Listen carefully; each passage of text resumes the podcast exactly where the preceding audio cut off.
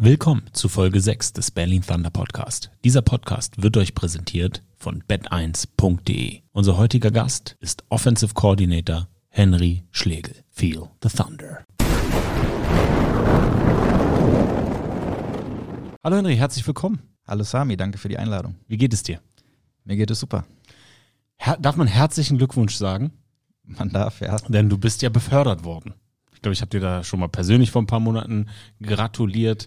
Aber für alle, die den grandiosen Podcast aus dem letzten Jahr nicht gehört haben, stell dich doch mal vor, weil du bist ja keine Person des öffentlichen Lebens, so wie Johnny oder Björn ja sowieso nicht, ne? Aber auch ein Coach Kuhfeld. Dich hat man ja eher hinter den Kulissen im, im Game Day gesehen, oder? Erzähl doch mal, wer bist du und was war deine Rolle bisher? Und dann kommen wir auf deine Rolle jetzt zu sprechen. Ja, also ich bin Henry Schlegel. Ich war letztes Jahr bei Berlin Thunder Head of Scouting, Analytics, Quality Control, sozusagen der, der Mann für alles auf Offense- und Defense-Seite. Und äh, über den Lauf der Saison ähm, hat sich die ganze, das Ganze dann weiterentwickelt und dieses Jahr wurde ich zum Offensive Coordinator befördert. Mm. Das heißt, wir hatten kurz off-Record schon darüber gesprochen, du warst ja letztes Jahr eher auf der Verteidigungsseite. Erzähl doch mal, du, du warst auch als Linebacker-Coach unterwegs, Assistant Quality Control. Was macht denn so jemand in einem Footballteam überhaupt? Also ich habe mich im eng, in der engen Zusammenarbeit mit den Position Coaches, mit dem Defensive Coordinator Christopher Kuhfeld, äh, wir haben uns da sehr im Detail auf die Spiele vorbereitet. Wir haben die Spieler sehr detailliert vorbereitet. Und ähm, das Tagesgeschäft sieht von Tag zu Tag anders aus. Mal ist es Position Coaching auf dem Feld, hier mal Linebacker, da mal DBs, da mal Group Work, das heißt sozusagen Gruppen zusammen. Äh, dann ist es mal, ist es ein Tag, wo man wirklich nur äh, am Computer sitzt und Dateneingabe macht, den Gegner analysiert. Am nächsten Tag erstellt man einen Scouting Report, am nächsten Tag gameplant man, am nächsten Tag sitzt man in Meetings. Äh, es ist, gestaltet, sich, gestaltet sich sehr vielfältig. Viel minutiöse Kleinarbeit? Sehr viel, ja. Da muss man Football schon sehr lieben, oder? Man muss ihn lieben. Man muss es, man muss es, man muss es wirklich lieben. Das muss durch, durch das Blut von einem fließen. Und äh, andere, sonst könnte man das Ganze auch gar nicht bewältigen. Weder von der Workload äh, noch inhaltlich. Wie hast du dich in Football vom Coaching-Aspekt verliebt? Nochmal ganz kurz dein Werdegang. Ist ja auch nicht selbstverständlich, alle, ich will schon Romantiker sagen, aber Thunder Nation, gibt ja auch viele Romantiker, die Thunder-Fans sind. Thunder Nation da draußen wissen das ja nicht. Vielleicht, Leute, ich kann euch wärmstens empfehlen, ihr könnt nochmal in die ähm, Folge vom letzten Jahr reingehen mit Henry. Ganz geile Story. Aber nochmal so mal kurz als Intro dein Werdegang im Hinblick auf American Football und die Liebe zum Detail. Die Liebe zum Detail ist entstanden äh, in der U19. Ich habe recht spät angefangen mit Football, 2018 mit 18 Jahren oder mit 17. Ähm, und habe dort als Spieler angefangen, als Receiver, habe mich da mehr und mehr mit dem Head Coach und Offensive Coordinator zusammen äh, über, über eben Spielzüge unterhalten, über Game Planning. Und während einer Verletzung stand ich dann viel an der Sideline, habe versucht, den Coaches so gut zu helfen, wie ich konnte. Und so hat sich das dann immer weiterentwickelt. Dann bin ich äh, beim Herrenteam, habe ich dann eine Analystenrolle angenommen, parallel, habe im darauffolgenden Jahr die ganze Offense übernommen der U19 und so wurde das Ganze dann losgetreten. Habe mich immer weiter darein verliebt, in eben dieses Taktieren, in die Analyse und habe seitdem nicht mehr losgelassen.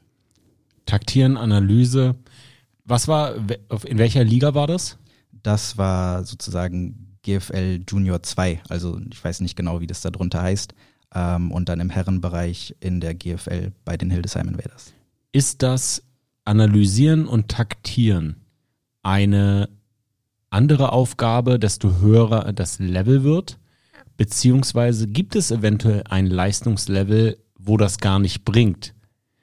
weil, das, weil der Sport in Anführungsstrichen so rudimentär gespielt wird, dass du eigentlich so jemanden wie dich ja gar nicht brauchst. Ja, das ist, das ist eine sehr gute Frage und das ist absolut so. Also es ist der Vorgang, die Dinge, auf die man achtet, ändern sich drastisch vom, je nachdem, auf welchem Level man das Ganze macht.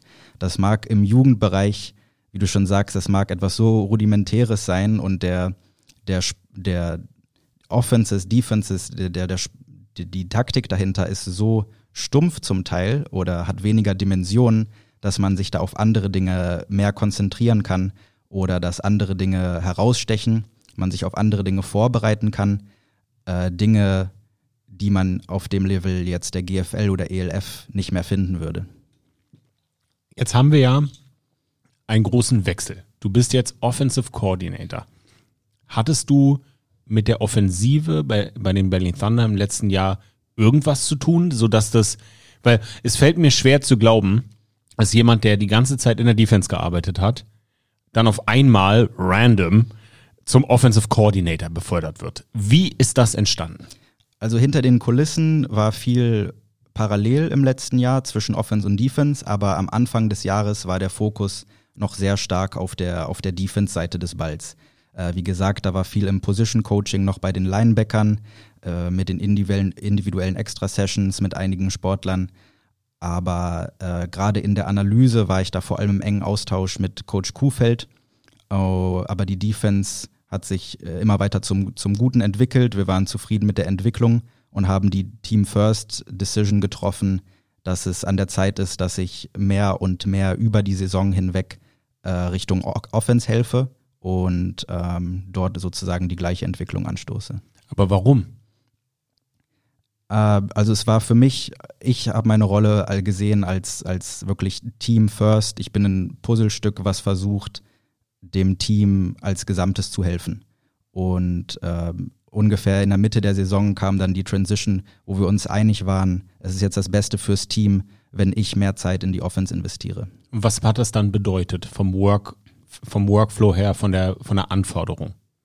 Das hat bedeutet, dass wir uns erstmal hingesetzt haben und geschaut haben, wo können wir jetzt, ähm, wie können wir die Zeit umverteilen, die ich, die ich benutze.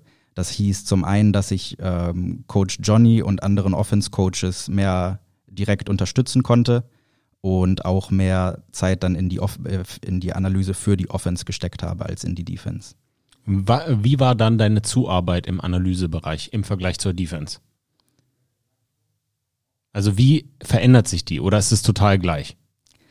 Ähm, es war, man guckt natürlich auf andere Dinge, wenn man eine Offense analysiert und eine Defense analysiert. Man interpretiert die Daten anders. Es ist auch von Gegner zu Gegner unterschiedlich. In der Defense sammelt man, also wenn man als Defense eine Offense analysiert, schaut man sich mehr Fakten an. Und wenn man als Offense eine Defense anschaut, dann schaut man sich mehr Spieler an. Mhm. Das bedeutet, du hast jetzt in der Vorbereitung für dieses Jahr ziemlich viele ELF Defenses studiert aus, aus der letzten ja. Saison. Ja, also das ist etwas, was jeder Coach eigentlich machen sollte. Na, man sagt immer, stay ahead of the game. Man muss immer jeden neuen Trend wenigstens äh, wahrnehmen. Man muss wissen, äh, was wird in den Defenses gemacht, was wird innerhalb der Liga gemacht. Man will ja auch seine Offense in die Richtung bauen, dass man äh, gegen jede Defense erfolgreich sein kann. Was ist der Trend 2023 im europäischen Football? Der Trend ist Amerikanisierung. Also es ist äh, ähnlich, ähnlich wie in vielen anderen Dingen. Ähm, die Dinge, die in den USA gemacht werden, kommen mit Verzögerung in Deutschland an. Die Dinge, die in High School, College gemacht waren, wo werden, kommen verzögert in der NFL an und dann nochmal verzögert in Deutschland an. Also vieles, was in den letzten Jahren in war in den USA, findet den Weg nach Europa.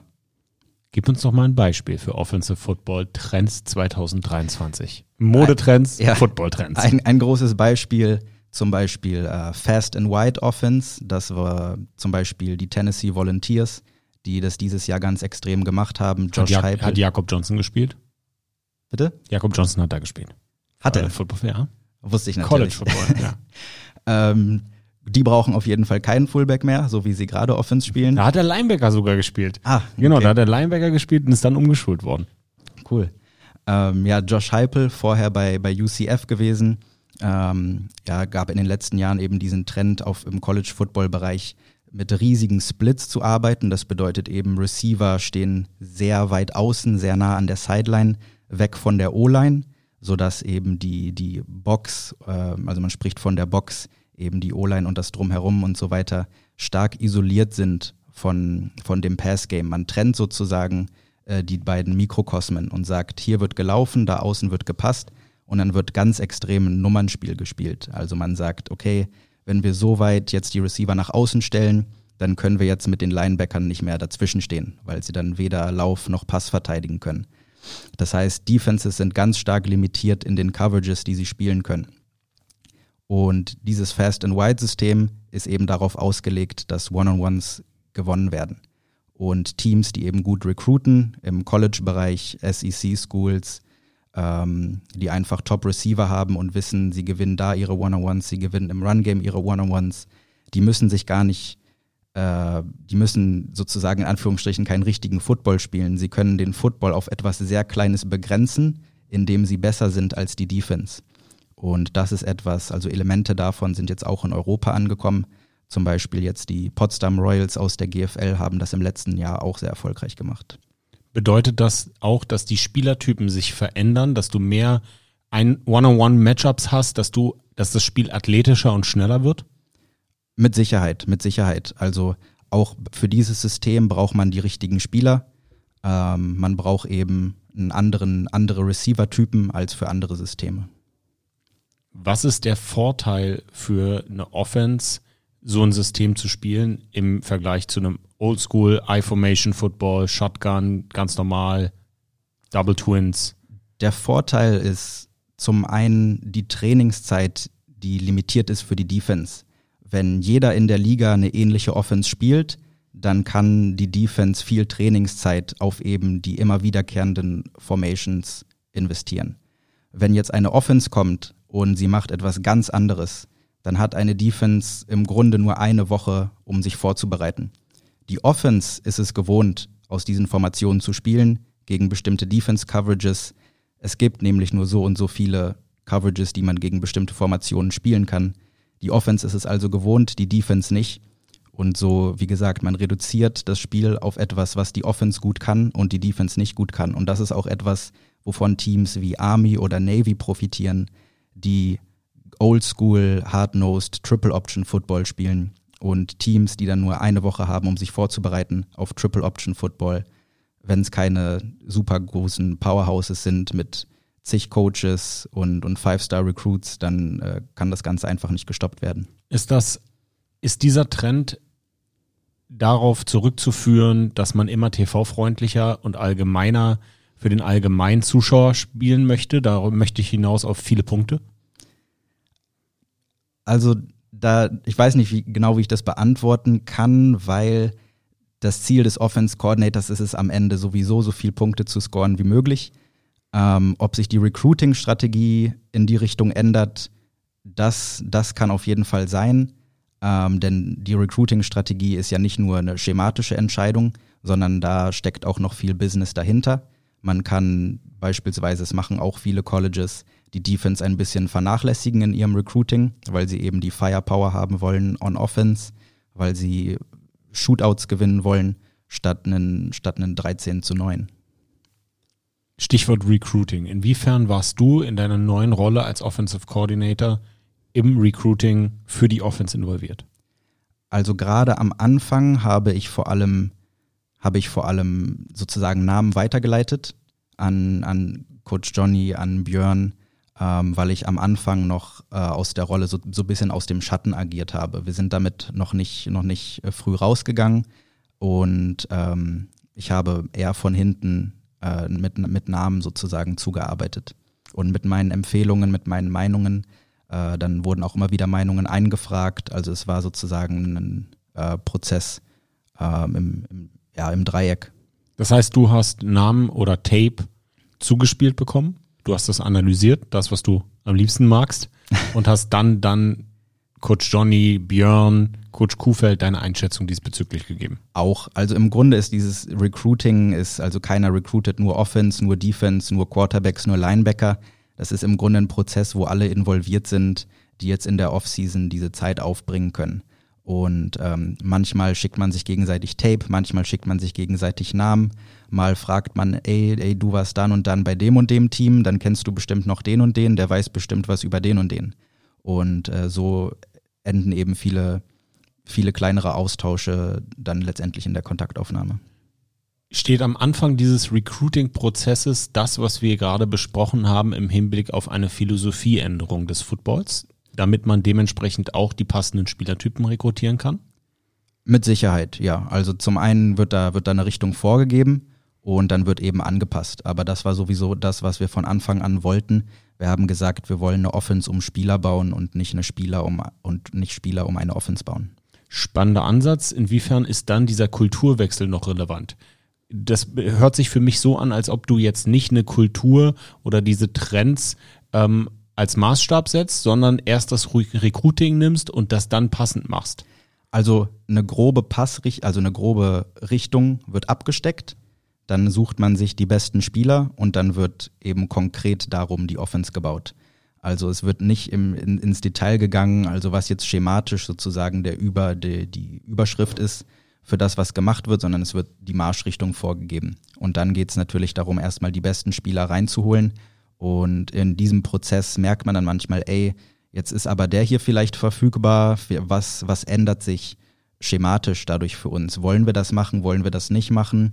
Nein, dann wird vielleicht doch lieber dieser Spieler angegangen oder wir sagen, guck mal, jetzt ist der hier auf dem Board, jetzt gehen wir vielleicht doch in eine andere Richtung. Steht die Trennung von Jack Crawford, Publikumsliebling aus der letzten Saison, sinnbildlich für den Wechsel in der Offense 2023? Das könnte man so unterschreiben, ja, weil Jock, Jock ist wirklich ein, ein super Typ, ist ein Pro, ist ein Leader, ähm, der wirklich einen, einen super Job gemacht hat und das ist der einzige Grund, warum wir uns von Jock trennen mussten, ist eben diese, dieser Philosophiewechsel kannst du ohne, also es ist ja eigentlich liegt es ja auf der Hand. Wenn du einen Max Zimmermann hast, wenn du einen Aaron Jackson hast, wenn du einen Robin Wilczek hast, da ähm, fällt mir, also da muss ich vielleicht nach Düsseldorf gucken, um äh, ungefähr einen Vergleich ziehen zu können. Ungefähr einen Vergleich ziehen zu können, ähm, mit wie gut dieses Wide Receiver Core ist. Na, erzähl uns doch mal, wie die Philosophie aussieht, weil ohne jetzt irgendwelche, keine Geheimnisse zu verraten, aber es liegt ja auf der Hand, dass wenn du dir so einen Quarterback mit einer Kanone holst, so eine drei Wide Receiver hast, dass der Trend von Berlin sein wird, wir wollen dir die Hucke vollpassen. Ja, also wir haben vor allem im letzten Jahr gemerkt, dass eben Matchup-Football in der ELF nochmal eine viel größere Rolle haben kann als in anderen Ligen, NFL eingeschlossen. Es wurde, es wurden sehr viele Coverages, Coverages gespielt im letzten Jahr bei denen man sich gewünscht hätte, man hätte noch mal eine extra Kanone auf dem Feld, äh, um das Ganze eben auszunutzen. Es ist oft so, dass sich die Defenses darauf einstellen, es gibt einen Ami, einen Receiver, den kann man einfach double teamen und mit dem Rest spielt man dann Football sozusagen 10 gegen 10. Und diese Coverages kann man super attackieren, wenn man eben noch mehr Pfeile im Köcher hat als nur diesen einen Receiver ähm, jede Art von Aufmerksamkeit, die einem Receiver zuteil wird, öffnet eben neue Räume für die anderen. Und ähm, deswegen war diese Marschrichtung, ähm, deswegen sind wir in diese Richtung gegangen. Könnte es auch damit zu tun haben, mit, du sprichst jetzt dieses Matchup-Football an, finde ich unglaublich spannend, dass du sagst, hm, es ist nochmal krasser als in der NFL. Könnte es damit zu tun haben, dass der Unterschied zwischen dem Niveau im Pass Rush und im Defensive Back Bereich schon recht eklatant ist in der European League of Football zugunsten des Pass Rushes. Das ist auf jeden Fall ein Faktor, aber auch das Skill Gap zwischen einigen Receivern und einigen DBs ist riesig. Normalerweise kann das kompensiert werden, dadurch, dass man einfach sagt, okay, Ami und Ami, die canceln sich aus. Wir haben einen super Cornerback, einen super Receiver ähm, und der Rest ist dann nicht so schlimm. Das kriegen wir dann schon irgendwie kompensiert. Aber sobald man irgendwie einen etwas schlechteren DB gegen einen immer noch guten Receiver aufstellt, das sind, das sind diese Matchups, die man am ehesten noch ausnutzen kann. Aufgrund der Komplexität der Defensive Back Position ist es natürlich schwierig auf Corner, Corner, Safety oder Corner, Corner, Safety, Safety, Nickel, was auch immer, eine Tiefe an krassen Skillspielern zu haben. Möchtest du damit bewusst diese Schwachstellen attackieren? Ja, also es ist natürlich eine, eine generell, was man immer im Football versucht, irgendwo die schlechtesten rauszufinden und die zu attackieren. Und das ist auf der Defensive Back Position eben am einfachsten. Warum ist das so? Als Defensive Mind ebenfalls. Weil man sich, weil man sich gewisse Situationen eben aussuchen kann. Also es gibt eben nur so und so viele Möglichkeiten, was eine Defense machen kann. Und es ist einfacher, irgendwo in der Mitte jemanden, also einen Spieler in Anführungsstrichen, man redet von, von Verstecken im Football, dass man einen Spieler schematisch versteckt, äh, weil man kompensieren muss dafür, dass er jetzt kein Standout-Player ist. Und ähm, als Offense kann man sich in bestimmten Situationen, bestimmten Formationen, äh, die kann man sich einfach aussuchen und äh, dafür sorgen, dass ein Spieler nicht versteckt werden kann. Bedeutet genau das Gegenteil. Wir möchten die Hupe mit zwei linken Füßen exposen. Ganz genau. Erklär uns doch mal die Komplexität der Defensive Back Position anhand des Beispiels Marcel Dabo. Marcel Dabo war immer sehr selbstbewusst, dass er NFL Cornerback spielen wird jeder, der meiner Meinung nach da eine Berechtigung hat mitzureden, bei uns im Super Bowl Hype House und auch äh, bevor er in, äh, zu den Indianapolis Colts gegangen sind, ist, ich weiß, ein Patrick, ein Björn Werner, ein Mark Socher, ein Jakob Johnson, alle haben sie zu haben sie zu ihm gesagt, Brudi, du wirst so schnell auf Safety gestellt, so schnell kannst du gar nicht gucken. Und er war so, nein, nein, nein, nein, nein. Es ist schneller passiert, als er gucken konnte. Erklär uns doch mal als ähm, The Brain, warum ist ihm das passiert? Also erstmal muss man sagen, Safety ist ja eine ganz andere Position. Im Grunde muss man den Sport neu lernen. Äh, man, man guckt auf andere Dinge, man hat seine Augen woanders, die Muscle Memory muss umgelernt werden, man bewegt sich anders. Oh, und das ist das, was die Transition so schwierig macht. Bedeutet Marcel Dabo als Cornerback einfach ein zu schwerer Körpertyp vielleicht für die NFL?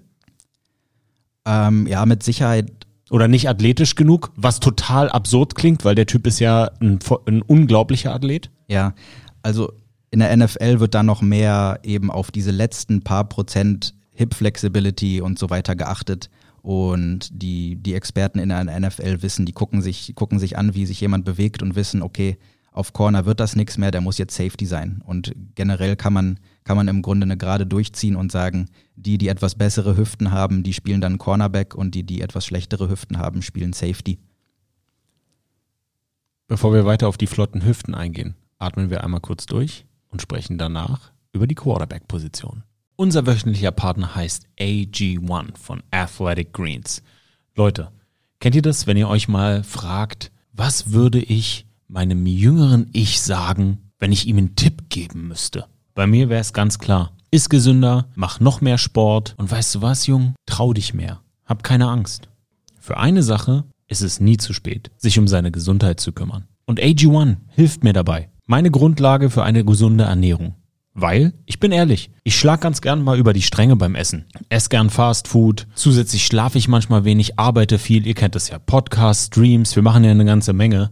Und da bleibt leider manchmal die Regeneration und die Ernährung auf der Strecke, auch wenn man doch eigentlich weiß, dass das langfristig genau das Gegenteil bewirkt. Nämlich nicht mehr leistungsfähig zu sein. Da muss man sich darauf besinnen, dass die Grundlage für alles viel Schlaf und eine gesunde Ernährung ist und dazu beitragen kann AG1.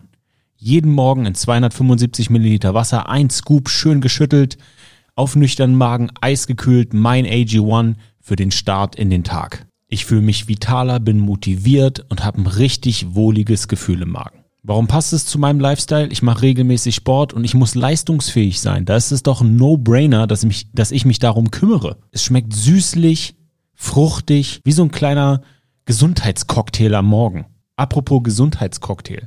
AG1 wird mit Vanille und Ananas verfeinert und bekommt einen Teil seines Aromas von den enthaltenen Frucht- und Gemüsesorten wie Papaya, Brokkoli, Kirsche, Karotte sowie der leichten Süße von Stevia. Das Ganze ohne künstliche Aromen. AG1 macht keine Kompromisse bei der Qualität. Und die Inhaltsstoffe können sich auch sehen lassen. Vitamine, Mineralstoffe, Botanicals, Bakterienkulturen und weitere Zutaten aus echten Lebensmitteln. Leute, nehmt auch eure Gesundheit in die Hand mit AG1. Ihr müsst es nicht mal einkaufen gehen im Laden. AG1 wird euch im Abo ganz entspannt monatlich frei Haus geliefert. AG1 kümmert sich um euch. Mit der 90 Tage Geld zurück Garantie kannst du AG1 komplett risikofrei drei Monate lang testen. Stellst du also fest, dass es nicht zu dir und deinem Lifestyle passt, bekommst du dein Geld zurück. Ohne Fragen. Und AG1 hat eine ganz tolle Aktion für euch, Thunder Nation. Auf athleticgreens.com slash Berlin Thunder erhaltet ihr bei Abschluss einer monatlichen Mitgliedschaft einen kostenlosen Jahresvorrat Vitamin D3 und K2 plus fünf praktische AG1 Travel Packs für unterwegs gratis dazu. Und wenn ihr ganz neu dabei seid, erhaltet ihr außerdem das AG1 Welcome Kit inklusive Aufbewahrungsdose und Shaker zur Monatspackung dazu. Informiert euch jetzt auf athleticgreens.com slash Berlin Thunder und testet AG1 völlig risikofrei mit 90 Tagen Geld zurück. Und sicher dir bei einer AG1 Erstbestellung einen kostenlosen Jahresvorrat an Vitamin D3 und K2 zur Unterstützung des Immunsystems und fünf praktische Travel Packs für unterwegs. Gesundheitsbezogene Angaben und weitere Infos zu AG1 sowie das Angebot findet ihr auf athleticgreens.com slash Thunder. Da sind wir wieder. Wir haben über flotte Hüften gesprochen. Eine flotte Hüfte braucht auch einen Quarterback, um die Pille weit zu werfen. Jetzt gab es eine Änderung auf der vermeintlich wichtigsten Position im American Football. Erzähl uns doch mal, wie das zustande kam. Also wir haben nach der Offseason, beziehungsweise nach der Season, wie gesagt, haben wir erstmal regrouped, haben geschaut, was funktioniert, was hat funktioniert, äh, was hat nicht so gut funktioniert, äh, wollen wir die Marschrichtung eben ändern. Und ähm, ja, dann waren wir in Gesprächen mit Joe, mit einigen Quarterbacks. Und letztendlich hat vor allem die Tatsache, dass Joe sich dann entschieden hat, in, sozusagen in Rente zu gehen, äh, klingt absurd äh, in dem Alter, aber sozusagen die, die Football-Cleats an den Nagel zu hängen, die haben dann dazu geführt, dass wir uns anderweitig umgesehen haben. Wie muss man sich das Recruiting auf der Quarterback-Position als Offensive Coordinator äh, vorstellen? Ist das die Königsdisziplin? Ja, es ist die Königsdisziplin. Es ist das, woran äh, die meisten NFL-GMs scheitern. Es ist das, worüber alle beim Draft reden. Quarterback-Evaluation ist nicht einfach und wenn es einfach wäre, äh, dann wäre man auf jeden Fall NFL-GM. Aber die haben da auch ihre Probleme. Äh, Quarterback-Evaluation ist ein sehr langwieriger Prozess. Also man schaut sich natürlich alle Ligen an und bevor man irgendwelche Schritte einleitet mit Kontaktaufnahme, muss man schon so viel Tape gesehen haben und um so viel Tape gesehen zu haben, muss man, muss man eben sehr viel, ja, sehr viel Research machen. Hat es dann erleichtert, dass unser Quarterback in Berlin gespielt hat? ähm, würde ich, würde ich nicht mal so unterschreiben. Also natürlich war das einfacher dadurch, dass wir schon wussten, wer hier spielt. Man hat auch mal live ein Spiel gesehen. Aber letztendlich war das, war das äh, kein riesiger Faktor bei der, bei der ganzen Sache. Also das wäre auch so unser, unser Wunschkandidat gewesen. Warum war das der Wunschkandidat? Beschreibe ihn. Unser Wunschkandidat muss willens sein, eine neue Offense zu lernen, ein neues System zu schlucken, sich dem System ähm, ja, in, in, innerhalb seiner Mittel anzupassen und er muss eben die Leute bedienen können, ähm, um die wir die Offense bauen. Wir haben diese Offense um die Receiver gebaut, äh, primär und dann um den Quarterback. Wie sieht die Running Back Position 2023 bei uns aus? Das ist eine sehr spannende Position. Also wir haben zwei, zwei Young Guns, die wirklich in einer super Competition sind. Albert Wiesig-Strauch und Tim Schulz, die uns beide im letzten Jahr schon, schon gute Sparks gezeigt haben und dieses Jahr beide sozusagen Hand in Hand versuchen, den nächsten Schritt zu gehen. Und äh, diese Competition hilft beiden. Wie groß ist das Risiko, wenn man dann doch irgendwie umswitchen muss in der Saison, weil sich die Teams auf, auf diese drei Super Wide Receiver eingestellt haben? Wie groß ist das Risiko, dann am Ende dazustehen und zu sagen, man hat einen sehr guten Running Back gehen lassen und man hat auf zwei deutsche Running Backs gehofft, die dann eventuell enttäuscht haben. Wie groß ist das Risiko? Das Risiko ist sehr gering. Also wir haben natürlich im, innerhalb des Systems äh, die Antworten auf diese Fragen. Da werde ich jetzt nicht, nicht tief ins Detail eingehen. Aber sowohl bei Tim als auch bei Albert sind wir uns sicher, dass wir den Ball in, in einer Weise laufen können, dass wir ähm, sozusagen, ja, ich weiß jetzt nicht. In Szene setzen. Naja, ich habe jetzt den, den ähm, deutschen Begriff gesucht, aber ähm, Sie werden abliefern. sie werden abliefern. Also ähm, alle profitieren voneinander, voneinander, die auf dem Feld stehen. Wenn die Defense sich auf die Receiver einschießt, dann werden die beiden äh, den Job hinkriegen. Job hinkriegen. Wie sieht es auf der Offensive Line Position aus? Sehr wichtige Position, schwierig zu rekrutieren, rekrutieren in Deutschland. Gerade Berlin traditionell kein gutes Pflaster für Offensive Linemen. Vielleicht kannst du nochmal beschreiben, warum das so schwierig ist in Berlin-Brandenburg, in anderen Bundesländern einfacher und wie es derzeitig auf dieser wichtigen äh, Unit aussieht. Also es ist schwierig, speziell im Raum Berlin, dadurch, dass Spieler hier, ich sag mal, verwöhnter sind als in anderen Regionen. Es ist hier ein es gibt hier sehr viele Football-Teams, die auf einem recht hohen Level spielen oder die gab es zumindest in der Vergangenheit. Und die Teams reißen sich um jeden Spieler. und geben ihm im Zweifel auch, auch die paar hundert Euro mehr.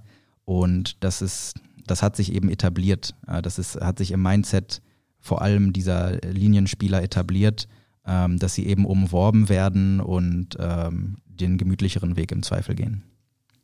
Und wie sieht die Unit jetzt aus? Wir sind sehr zufrieden mit der Unit, vor allem weil sie eben jung und hungrig ist. Ne? Wir haben eine sehr junge Unit, die wirklich mit jedem Practice, mit jeder Woche besser wird. Wir haben sehr ambitionierte Spieler da ähm, und äh, freuen uns auf deren Entwicklung. Auf deine Entwicklung freuen wir uns auch sehr, aber nimm uns doch mal noch mal mit in deine Beförderung. Wie kam das zustande? Hat man da, ist man proaktiv auf dich zugekommen? Gab es ein internes Bewerbungsverfahren? Hast du dich beworben? Wie ist das gekommen? Weil es ist ja schon ein großer Schritt. Auch du bist jung. Vielleicht nochmal, wie alt bist du? 23. 23 Jahre Offensive Coordinator eines European League of Football Teams. Chapeau. Ähm, mich hat es, darf ich kurz sagen, überhaupt nicht überrascht. Als ich das gehört habe, ich habe letztes Jahr mit dir gesprochen, als du neu mit dabei warst, ähm, es hat mich null überrascht. Gar nicht. Vielleicht der Wechsel von mehr Defense-lastig auf Offense-lastig, aber das hängt damit zusammen, dass ich keine Ahnung habe, äh, sondern nur irgendwie ein lustig Interview. Aber erzähl uns doch mal, wie kam es denn dazu, dass du so befördert wurdest und wie, nimm uns mal mit in diese Situation. Ja, wie gesagt, wir waren im Laufe der Season, hat sich das so in die Richtung entwickelt, dass ich immer mehr Coach Johnny unter die Arme gegriffen habe und ähm, wir haben uns dann so ein bisschen angefangen, diese, diese Coordinator-Rolle zu teilen oder uns gegenseitig zuzuarbeiten.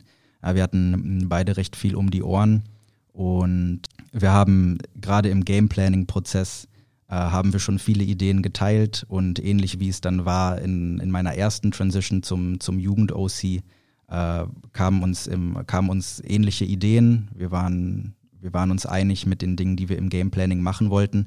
Und so kam es dann auch, dass wir uns selbst während des Spiels schon sehr viel, also es kamen viele Vorschläge von mir, die, die Johnny dann direkt äh, angenommen hat. Und so war das eigentlich eine recht, recht smooth Transition. Richtung Ende der Saison ging es immer mehr in die Richtung. Und dann hat, hast du in der letzten Saison auch schon was gecallt? Ja, also nicht direkt. Also es war dann so, mal kam dann ein Vorschlag und Johnny hat den dann einfach direkt gecallt. Also könnte man indirekt, könnte man das so sagen, ja.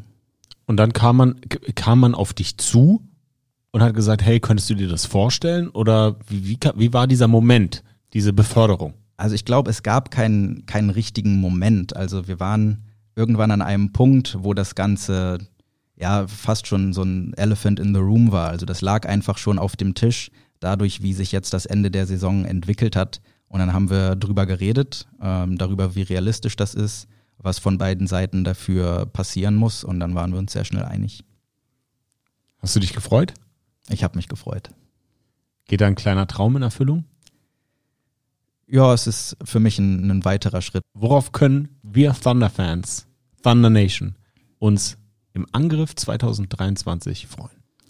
Attraktiven Football. Ja, wir versuchen fun to watch zu sein. Äh, wir, wollen, wir wollen regelmäßig den Ball bewegen, so viele Punkte wie möglich zu scoren ähm, und euch die bestmögliche Show zu bieten, die ihr verdient. Besser könnte man diesen Podcast nicht beenden.